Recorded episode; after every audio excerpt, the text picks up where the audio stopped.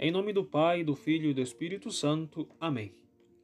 Salve Maria, caríssimos irmãos, sou o Diácono Mateus e hoje, no sábado da 25ª semana do Tempo Comum, meditaremos o Evangelho de São Lucas, capítulo 9, versículos de 43 a 45. E o Evangelho diz-nos: Naquele tempo, todos estavam admirados com todas as coisas que Jesus fazia. Então Jesus disse a seus discípulos: Prestai bem atenção às palavras que vou dizer. O filho do homem vai ser entregue nas mãos dos homens. Mas os discípulos não compreendiam o que Jesus dizia. O sentido lhes ficava escondido, de modo que não podiam entender, e eles tinham medo de fazer perguntas sobre o assunto. No Evangelho de hoje, nos encontramos com uma realidade sumamente constatável em nossas vidas, já que todos, naturalmente, passamos por ela e é um fato de experiência que, se nós não sabemos discernir bem aquilo que diz respeito a esta realidade, nós podemos correr o risco, em última instância, de frustrar ou diretamente de fazer fracassar toda a nossa vida espiritual. E esta é a realidade do medo, do temor. O temor, ele é uma paixão que surge em nós quando nós nos encontramos diante de algo que consideramos como nocivo ou perigoso. E nós podemos falar que há tanto um temor bom como um temor mau. Temos em primeiro lugar, então, um temor bom, saudável, que nos preserva daquilo que pode nos prejudicar, que pode atacar de alguma forma a nossa saúde ou nossa vida.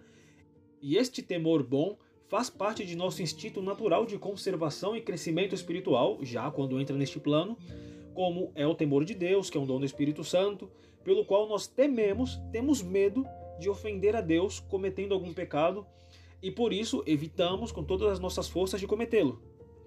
Ou quando movidos por este medo de perder a Deus, nós nos determinamos a trabalhar para alcançar as virtudes, nós nos dispomos a fazer penitência, mortificações, a aceitarem as diversas humilhações que Deus quiser mandar-nos, em definitiva, a cumprir todas aquelas coisas e aquelas virtudes, principalmente chamadas do rebaixamento, do anodadamento de Cristo, com tal de não perder a Deus.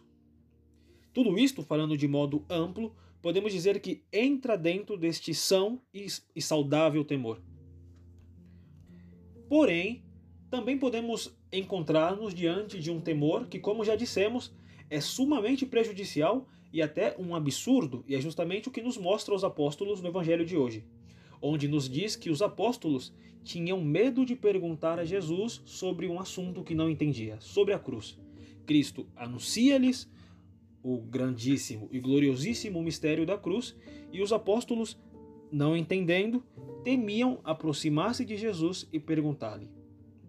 Vários autores coincidem que este temor que os apóstolos tinham não era por malícia, tampouco era por uma errônea concepção de nosso Senhor Jesus Cristo e de sua bondade, isso é óbvio, já que os apóstolos viviam com Jesus e o conheciam, senão que este medo era uma espécie de temor reverencial, como que por respeito.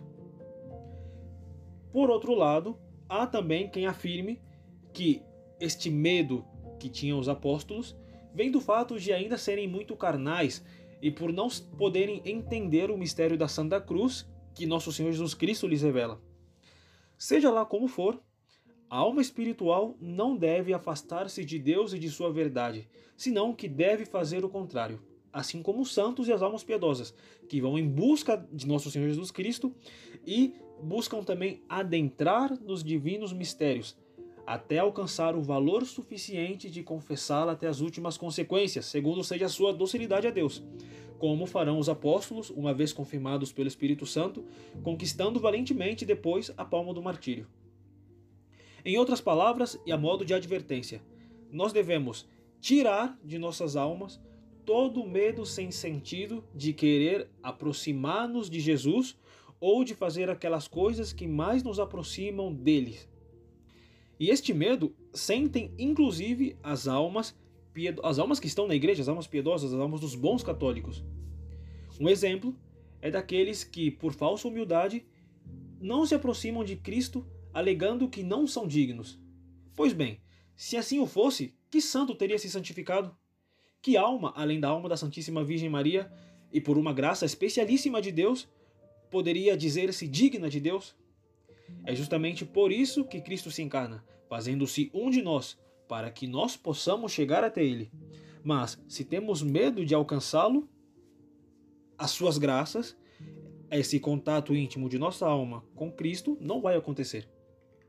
Outra desculpa é daquela pessoa que, devido ao seu apego ao pecado, não quer aproximar-se de Deus para não escutar aquilo que deve renunciar. Por um medo de ter que deixar o seu apego, ficam longe de Deus. Por sua vez, outros têm uma má concepção de Deus e contemplam sua glória, contemplam sua grandeza, mas deixam de lado sua misericórdia. E então não se animam a aproximar-se porque seu orgulho não quer ver-se ferido. E aqui podemos seguir com uma longa lista de exemplos de pessoas que, por medos, todos eles infundados, não se aproximam de Deus. Pois bem, peçamos à Santíssima Virgem Maria a graça de não ter medo de aproximar-nos de Deus na circunstância que for de Sua Santíssima Vontade, senão que possamos buscá-lo cada vez melhor, de maneira mais intensa, desterrando todo o mal e todo o medo desordenado, para que o único e saudável medo que haja em nossos corações seja o de chegar a ofender a Deus pelo pecado, o de perder a Deus. Que a Santíssima Virgem Maria nos alcance esta graça. Em nome do Pai, do Filho e do Espírito Santo. Amém.